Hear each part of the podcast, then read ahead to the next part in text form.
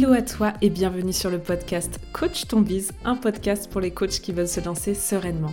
Je suis Clémence du compte Instagram Coaching Collectif et chaque semaine, je vais te partager des conseils autour de la stratégie, du mindset et de l'organisation. Ma mission est que tu puisses toi aussi vivre de ta passion et à ta façon, le tout dans la bonne humeur et la bienveillance. C'est parti pour l'épisode du jour. Bonne écoute à toi où que tu sois. Hello à toi et bienvenue pour ce dernier épisode de podcast euh, spécial marché du coaching. Aujourd'hui, on va parler de l'avenir, selon moi, du marché du coaching euh, et plus globalement du marché du coaching en ligne. Euh, je suis contente de faire cet épisode, de terminer sur cette note-là qui pour moi est très positive parce que je pense profondément et sincèrement que le coaching a de belles, belles années à venir devant lui et que euh, voilà, notre, euh, on a la chance en fait d'être au début euh, de l'ère du coaching en France et je trouve ça génial de pouvoir participer quelque part à son évolution, nous à notre échelle et en même temps de le voir grandir de l'intérieur. Concernant l'avenir du coaching, je sais que Parfois, euh, l'une des plus grosses craintes, c'est que le marché du coaching est saturé. C'est un truc que j'entends énormément.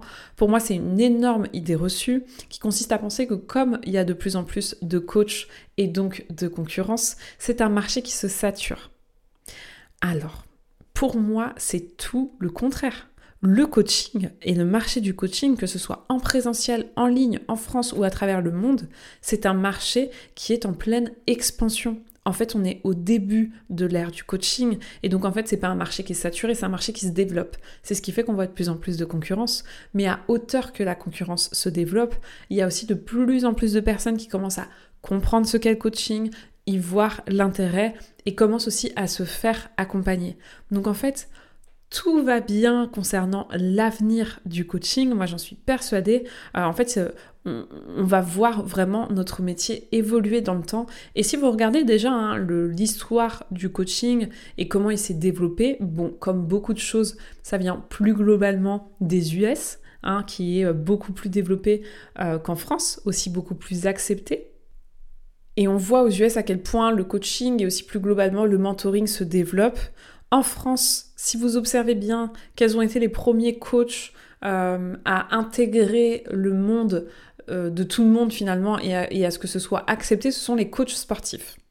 Et moi, ça me fait bien sourire. Là, je repense à la dernière Coupe du Monde de football où pendant le dernier match, bref, j'ai pas du tout envie de parler foot, mais globalement, euh, le coach, parce que c'est un coach, Didier Deschamps, du coup, a pris des décisions, a accompagné et a coaché les joueurs et ça a été plutôt efficace. Donc il y a des coachs sportifs et les coachs sportifs sont plutôt euh, bien vus, appréciés, etc.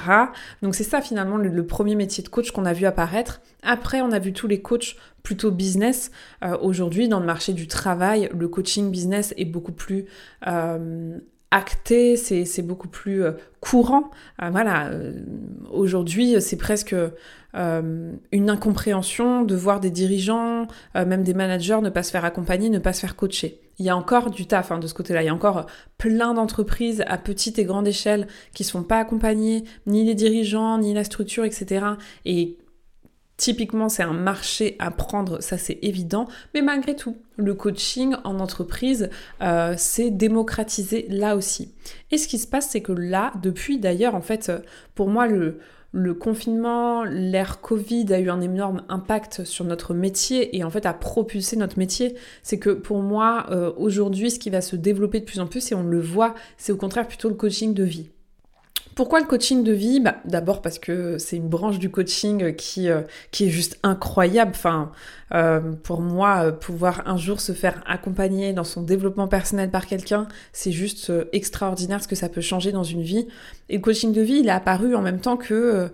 est apparu un tas de remises en question pour, pour une grande partie de la population se retrouver comme ça deux mois et demi, trois mois face à soi-même, face à sa vie, avoir du temps pour penser à soi, ce qu'on veut, euh, finalement, ce temps euh, de confinement qui a été un temps de remise en question a eu un énorme effet sur une bonne partie de la population, un énorme effet de prise de conscience en fait, de prise de conscience que bah, la vie qu'on avait ne nous convient plus forcément. Et c'est aussi ce qui fait qu'on est de plus en plus sensible au développement personnel et plus globalement au fait de se faire accompagner pour améliorer sa vie parce que ben, on, s'est aperçu en faisant une pause globalement sur le mode automatique dans lequel de nombreuses personnes se trouvent.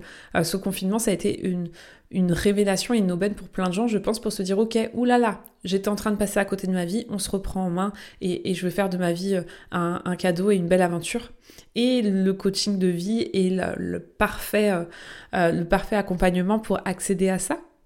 Et c'est en ça où je suis pas du tout inquiète vraiment pour l'avenir du marché du coaching parce que euh, c'est évident qu'il va continuer de se développer, que le métier de coach de vie va aussi être beaucoup plus clair, se démocratiser. Et puis bah moi, clairement, c'est ma mission. Ma mission dans la vie, euh, j'ai deux très très grosses missions. La première, c'est évidemment d'aider un maximum de personnes à être plus épanouies, plus heureux. Enfin, la quête de l'épanouissement personnel, du bonheur, c'est quelque chose qui m'a construit et qui est hyper importante pour moi. Mais ma deuxième mission, plus concrète, qui va venir nourrir cette grande euh, vision et cette grande mission d'impacter le monde et, de rendre les gens plus heureux, bah, cette deuxième mission, c'est de démocratiser le coaching. Parce que pour moi, c'est mon rôle de faire en sorte que le coaching soit un métier plus reconnu et de permettre euh, à un maximum de personnes de comprendre ce qu'est le coaching, de permettre à un maximum de coachs de vivre de leur activité et donc d'impacter d'autres personnes. Mais voilà, je pense qu'on a un avenir incroyable qui s'offre à nous. Ne doutez pas de vous, ne doutez pas, ne doutez pas de vos possibilités et de votre capacité à réussir à vivre du coaching.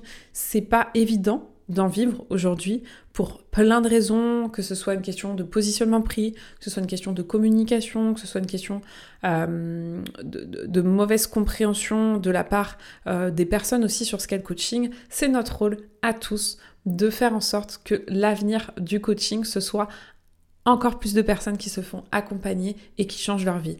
Et vraiment, ce qui se passe là, hein, c'est hyper intéressant, mais c'est exactement comme ce qui se passe. Je vous prenais l'exemple dans le premier épisode de la semaine avec les ostéopathes versus les kinésios. Ensuite, il y a eu l'hypnose, où pendant des années, l'hypnose c'était très mal vu, et maintenant c'est devenu complètement banalisé et normal, et c'est entré dans les mœurs quelque part. Bah voilà, c'est notre rôle. Sur les 5, 6, 10 prochaines années, on va faire en sorte que le coaching rentre dans les mœurs et qu'on puisse impacter un maximum de vie, parce que c'est ça qui est incroyable avec ce métier que je considère euh, sans aucune objectivité, je vous l'ai déjà partagé, mais pour moi c'est un métier incroyable, c'est le plus beau métier du monde, et pouvoir euh, aider des personnes à avoir des prises de conscience, à se retrouver, à se comprendre, à transformer leur vie, c'est juste euh, bah, la plus belle, la plus belle manière, je trouve, de, vivre sa vie, d'exercer un métier et, et en même temps d'impacter le monde.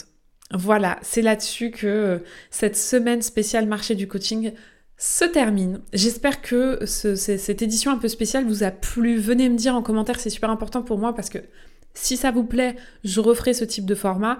Si ça vous plaît pas, c'est intéressant pour moi de le savoir aussi mais en tout cas, c'était hyper important pour moi de partager ça avec vous et je suis hyper contente de l'avoir faite. On se retrouve dès la semaine prochaine, dès mercredi prochain, pour euh, l'épisode de podcast hebdomadaire. Je te souhaite évidemment une bonne soirée, journée, peut-être même nuit, en fonction de l'heure à laquelle tu écoutes ce podcast. Un bon week-end parce qu'on est vendredi et on se retrouve dès la semaine prochaine. C'est tout pour aujourd'hui, j'espère que l'épisode du jour t'a plu et si tu as aimé ce podcast, retrouve-moi sur ma communauté Telegram pour un mini épisode de podcast par jour où je te partage mes prises de conscience quotidiennes et mes meilleurs conseils.